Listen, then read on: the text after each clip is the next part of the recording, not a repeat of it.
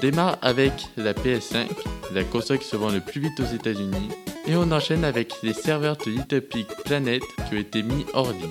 C'est tout de suite un instant game.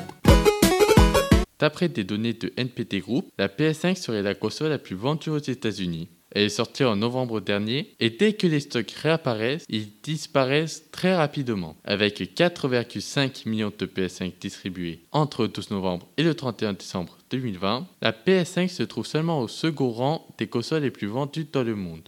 La première place est occupée par la Nintendo Switch depuis 27 mois. En février 2021, aux États-Unis, la vente de consoles, d'accessoires et de contenus a généré 4,6 milliards de dollars par rapport à février 2020. Ça représente une hausse de 39%.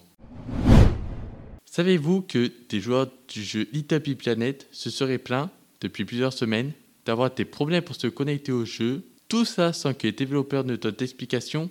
En effet, Sony aurait annoncé par le compte Twitter du studio de développement externe européen, nommé XDev, qu'ils auraient mis les joueurs hors ligne pour des soi-disant problèmes techniques.